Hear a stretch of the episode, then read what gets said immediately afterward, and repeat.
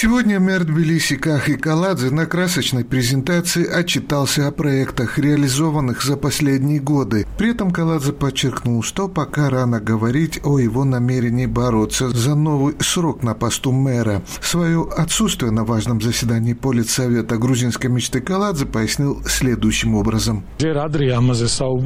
Пока рано об этом говорить. Думаю, у правящей партии будет самая большая поддержка на выборах осенью, так что давайте подождем. У нас еще много работы. Что касается планов на будущее, то я первый предоставлю вам информацию. Я не смог присутствовать на вчерашнем политсовете по двум причинам. Готовился к презентации, а во-вторых, я был в контакте с инфицированным и ждал ответа на тест коронавируса. Заседание Политсовета правящей партии состоялось вчера, 17 мая. На нем актив партии обсуждал выборы в местное самоуправление, и отсутствие генсека выглядело как минимум странным. Как пояснил председатель грузинской мечты Иракли Кубахидзе, правящая команда едина в своем намерении вновь выдвинуть Каладзе на пост мэра Тбилиси. Кахи Каладзе – лучший мэр. Что касается его кандидатуры, то это зависит только от его желания подчеркнул Кобахидзе. Схожим заявлением выступил вице-спикер парламента, один из лидеров грузинской мечты Арчил Талаквадзе. Партия хочет, чтобы кандидатом в мэры Тбилиси был Каха Каладзе, и он пользуется полной поддержкой, заверил он. Политолог Ехухашвили считает, что правящая партия обратилась к излюбленной тактике, выдерживая эффектную паузу для сохранения интриги до последнего момента. В то же время, по мнению эксперта, причин, по которым Каладзе не желает форсировать события, несколько.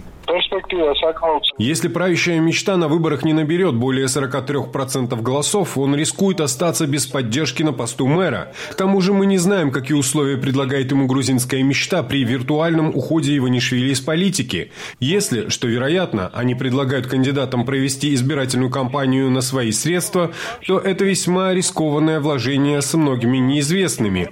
Если же партия профинансирует его избирательную кампанию, то весьма вероятно от него взамен потребуют закрыть глаза на многие грязные дела. Поэтому думаю, что он, как опытный футбольный и политический игрок, ведет торг, чтобы выбить себе контракт на лучших условиях.